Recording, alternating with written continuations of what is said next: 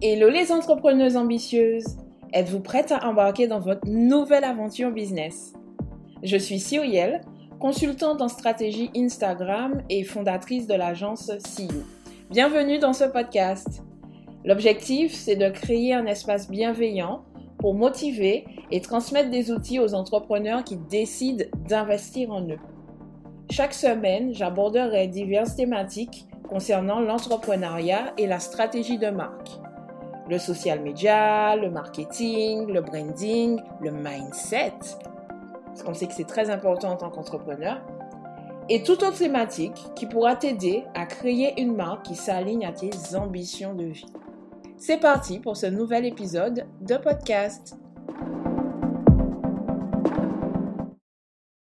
Bonjour, bonjour, bienvenue dans ce tout premier épisode de podcast. Je suis tellement contente de vous retrouver pour la première fois sur ce nouveau format euh, que j'ai envie de lancer depuis très longtemps déjà. Mais vous savez, hein, la peur euh, euh, que beaucoup d'entrepreneurs ont, la peur du syndrome de l'imposteur, la peur de l'objet brillant. Voilà, voilà, tout ça, tout ça. Mais aujourd'hui, c'est parti, je me lance et je, je commence ce podcast. Et j'avais envie de commencer ce podcast par un retour d'expérience pour vous expliquer tout simplement pourquoi CU Agency, euh, pour que vous puissiez comprendre euh, ma vision, mon objectif, mon leitmotiv avec cette agence. Et euh, voilà, ready? C'est parti. En fait, CU Agency est né d'un rêve de petite fille. Petite, j'ai dit à mon père, tu verras, lorsque je serai grande, je vais devenir riche. Et étant une femme noire issue de la communauté antillaise et caribéenne, on a cette croyance qui associe le travail avec la pénibilité, euh, le travail avec peu d'épanouissement, parce que mon père, il m'a répondu, ouais, c'est ça. Tu verras, dans la vie, on fait pas ce qu'on aime, on choisit un job et on vit. Et depuis petite, j'avais déjà cette vision parce que je savais qu'en étant grande, je voulais avoir un travail dans lequel je puisse m'épanouir, euh, qui me permettent de toucher un peu à tout. Et euh, je lui ai répondu, eh ben tu verras, quand je serai grande, je ferai un travail qui me passionne et qui m'apportera la richesse. Alors, en, étant petite, j'assimilais la richesse, euh, comme pour beaucoup, à la fortune, à l'argent. Vous savez, hein, quand on vous donne un billet de 10 euros, vous avez l'impression que vous êtes le roi du monde. Enfin non, de mon temps, c'était le franc. Oh my God, I'm not too young. Mais maintenant, quand je suis adulte, j'ai compris que la richesse ne se définit pas uniquement par le nombre d'argent que l'on gagne, mais aussi par le fait d'être heureux et d'être aligné euh, en se réveillant le matin, de compter autour de soi des gens qui nous aiment et qu'on aime en retour. Euh, par exemple, je travaille en famille. Euh, de faire aussi un travail qui nous passionne et qui nous permet d'aider les autres à s'élever, à grandir, à prospérer. Et c'est totalement le leitmotiv de CEO Agency.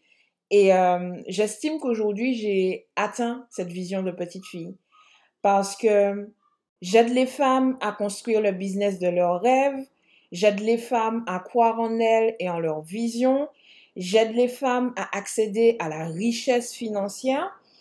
Bien sûr, entre le moment où euh, j'exprime ce soir à mon père et le moment où il se matérialise, il s'écoule bien évidemment des années.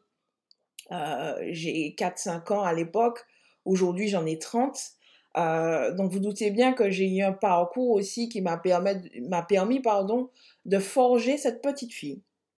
À 18 ans, je prends, comme beaucoup de jeunes filles de mon âge, la route vers les études en commençant par obtenir un bac euh, STAV, donc sciences, technologies de l'agronomie et du vivant, option aménagement paysager. Oui, c'est très long. Euh, pour ensuite faire un BTS architecte paysager. Et franchement, ça a été les pires années de ma vie scolaire. Je suis passée de l'élève première de la classe au lycée à la dernière dans les études sup J'étais perdue, j'avais aucune motivation. Moi qui pensais avoir choisi une formation plus euh, artistique que théorique, bah, j'ai été vite déçue. En plus, j'étais loin de ma famille puisque euh, j'étais sur la France hexagonale et pas euh, sur mon île. Pour ceux qui ne le savent pas, je suis euh, martiniquaise.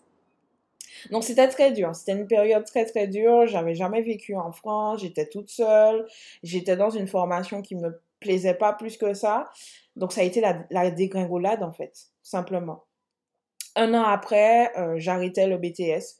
Je suis revenue euh, après les vacances, après la première année, j'ai décidé de ne de pas retourner en France. Et euh, je me suis dit, tiens, on va tenter là. Parce que les seuls moments où je prenais plaisir, c'était dans les cours de dessin dans ce BTS. Et ça m'a ramené en fait à mon enfance où j'ai toujours dessiné. Quand j'étais petite, je dessinais beaucoup. Donc je me suis dit pourquoi pas aller vers cette voie-là. C'est là que j'intègre une école d'art où je démarre un DNA, donc un diplôme national en art, option design, en Martinique. Donc après une première année d'initiation euh, en tronc commun, en deuxième année, je décide de me spécialiser en design d'espace. Là encore, les deux années me plaisent pas plus que ça. Je développe certes ma créativité grâce aux cours et au contact avec euh, d'autres élèves, d'autres artistes comme moi-même. Je renoue avec cette passion ancienne pour l'art, mais la passion c'est bien, mais en tant que jeune adulte, j'ai besoin d'argent pour vivre. Donc ce que je fais, c'est que j'arrête euh, au bout de la deuxième année pour m'insérer dans la vie active.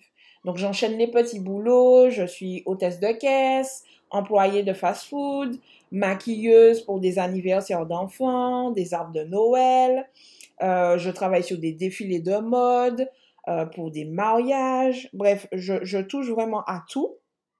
À cette époque, on est en 2010 et c'est le boom des réseaux sociaux. Et sur mon temps libre, j'anime une page Instagram. Donc, je crée un blog aussi, je crée une chaîne YouTube et je bâtis une communauté sur la toile. Et puis un jour, je vois une annonce euh, d'une agence qui recherche une community manager. Je sais que j'ai pas le diplôme, mais je suis une fonceuse et relever les défis, j'aime ça. C'est mon oxygène.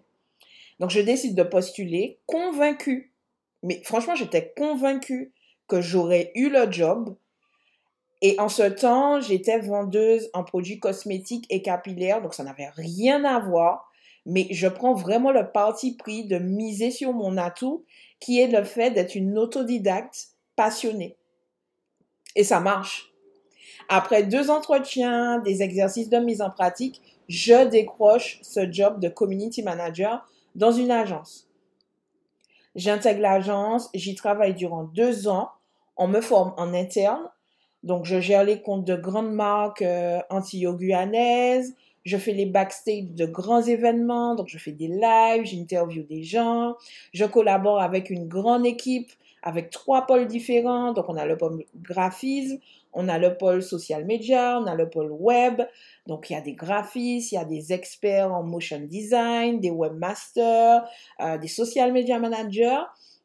Et je dois vraiment apprendre à travailler en équipe, à coordonner des projets pour les campagnes des clients, à faire de la sponsorisation de postes. Bref, ça a été la révélation. J'adore ça. J'adore cet univers. J'adore changer euh, euh, de clients, j'adore euh, imaginer des concepts, j'adore travailler avec différents corps de métier parce que j'apprends plein de choses. Franchement, c'est un métier euh, qui m'a stimulé. Le community management, ça a été vraiment mon truc, quoi. Mais les rêves de petite fille, ça vous quitte jamais. Et j'ai envie de vibrer selon mon tempo, d'avoir des collaborations qui sont beaucoup plus holistiques. J'ai envie aussi de choisir mes clients, mes clientes parce qu'aujourd'hui, j'ai fait le choix de travailler essentiellement avec des femmes. Et c'est pour cela qu'après ma rupture conventionnelle, je décide de me consacrer à des projets perso jusqu'à, donc ça dure à peu près 6-9 euh, mois, jusqu'à ce que l'univers place sur mon chemin ma première cliente. Parce qu'en vrai, j'avais beaucoup trop peur à l'époque pour imaginer une seule seconde devenir une boss lady à la tête de sa propre agence.